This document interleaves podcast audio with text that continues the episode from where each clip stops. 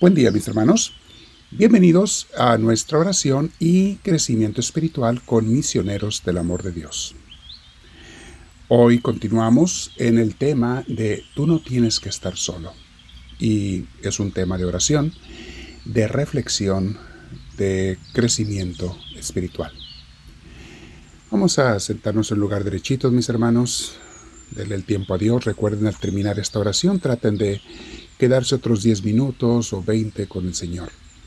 Pónganse audífonos para, para mayor concentración si los tienen. Es muy bueno que los usemos. Vamos a respirar profundo, quedar con mucha paz de Dios porque se la vamos a pedir. Y si acaso no la tengo, la paz, pues con mayor razón se la voy a pedir. Si la tengo que me la aumente y si no que me la dé. Dios mío, dame de ti me haces falta. Necesito tu gracia, tu presencia, tu compañía, mi Señor. Bendito seas. Quiero pasar este tiempo contigo donde me des mucha luz, meditando en tu palabra, tus enseñanzas, y me hables a mí, a mi corazón, a lo que yo tengo, a lo que yo traigo. Sé tú, Dios Santísimo, esa respuesta que me hace falta en mi vida. Bendito seas me quedo contigo a meditar el día de hoy. Nuestra oración y tema el día de hoy, mis hermanos, se llama Cristianos marcados en el corazón y en nuestra vida. Les recuerdo para los que no saben que cristianos somos católicos y protestantes, o sea, todos los que seguimos a Cristo. Entonces, cristianos marcados en el corazón y en nuestra vida. Alguna gente dice, ¿en qué consiste ser cristiano? ¿En qué consiste seguir a Cristo? ¿En nada más creer en Él? ¿En saber algo de Él? ¿En tomar clases de Biblia? ¿En eso consiste? No, mis hermanos, es mucho más que eso. Consiste en una transformación gradual y permanente de vida.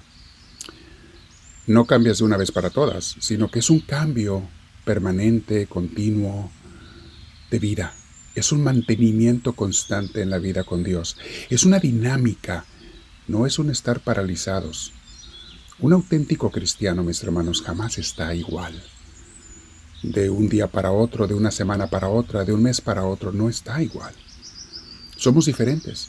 La única gente que permanece igual en su vida espiritual es la gente que no está creciendo, no está caminando, por lo tanto no es auténticamente cristiana, aunque sean y pertenezcan a una iglesia cristiana. Necesitamos, mis hermanos, tener ese corazón, esa vida como Cristo. Estar tatuados en el corazón, no en el cuerpo, sino en el corazón, con la marca de Jesús, de Dios. Y tenemos que tratar de vivir diferentes. Vean lo que dice San Pablo en Romanos 12, 12, luego en el 15 y en el 16. Dice así. Vivan alegres por la esperanza que tienen o sea, no es vivan tristes, no es vivan a cómo les vaya yendo, vivan según cómo les vaya en la vida, según lo que les... No dice eso. Es vivan alegres por la esperanza que tienen. Soporten con valor los sufrimientos y no dejen nunca de orar. Es indispensable, mis hermanos. Nunca dejar de orar porque dejar de orar es desconectarse de Dios. Y Él nos va a dar la fuerza para soportar los sufrimientos. Llega un momento en que con Él puedes todo. Hasta la gravedad de ellos se disminuye y sientes que es mucho menos cuando estás con Dios. Romanos 12:15. Alégrense con los que están alegres y lloren con los que lloran. Practiquen la empatía, mis hermanos. Únete a los que están a tus hermanos, forma unidad Alégrate con los que están alegres. Eso es fácil, eso es bonito, es divertido. Lo que no es tan divertido es llorar con los que lloran, o sea, entender y acompañarlos en su sufrimiento. Mis hermanos, eh, esa es una acción de amor. Hay gente que está sufriendo. En estos días hay gente que está pasando por penas graves de todo tipo.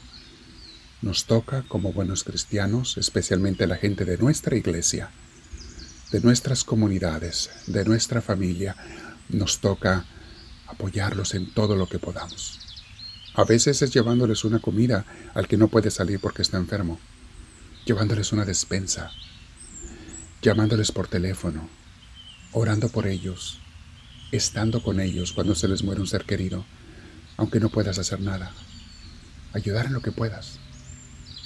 Alégrense, repito el versículo 15, alégrense con los que están alegres y lloren con los que lloran.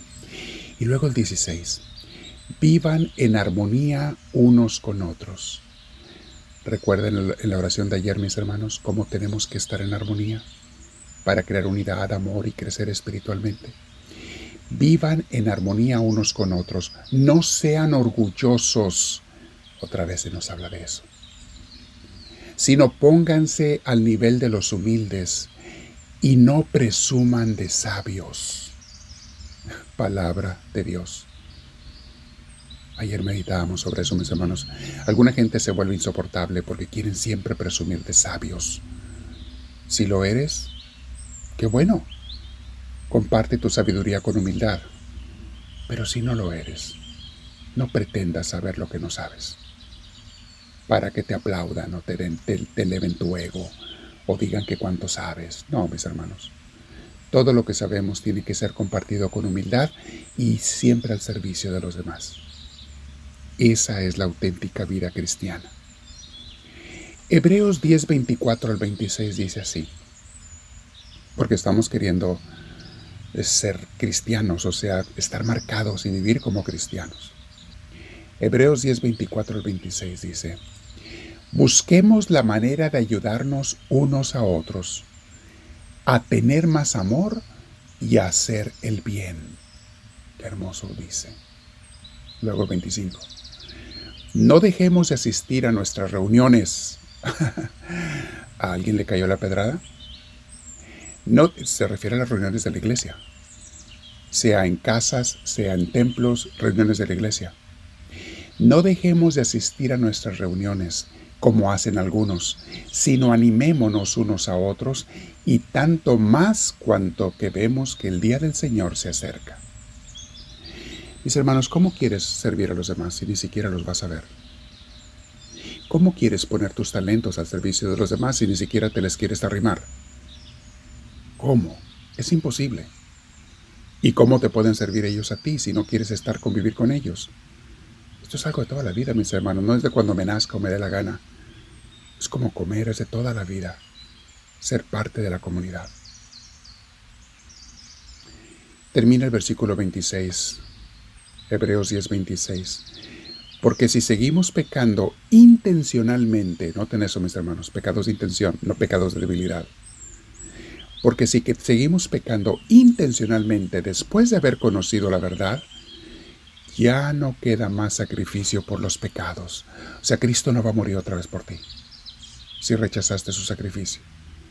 Y dice el 27, solamente nos queda la terrible amenaza del juicio y del fuego ardiente que destruirá a los enemigos de Dios. Palabra de Dios.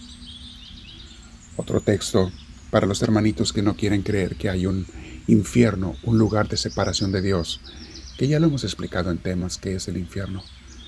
Es vivir eternamente separado de Dios. Es un dolor inmenso. Bueno, pero tú y yo no nos tenemos que preocupar por eso, porque estamos caminando con Dios, creciendo con Él, tratando de ser mejores. Repasa estos textos, platica con Dios qué es vivir en armonía, ¿Qué es estar marcado en mi corazón y en mi vida, Señor? ¿De qué manera puedo hacer la vida de los demás más hermosa, más bonita? Repaso la cita de Romanos 12, 12 al 16, Hebreos 10 del 24 al 27. Háblame, Señor, te lo pido. Me quedo con atención otros 10 o 20 minutos y te digo, háblame, Señor, que tu siervo te escucha.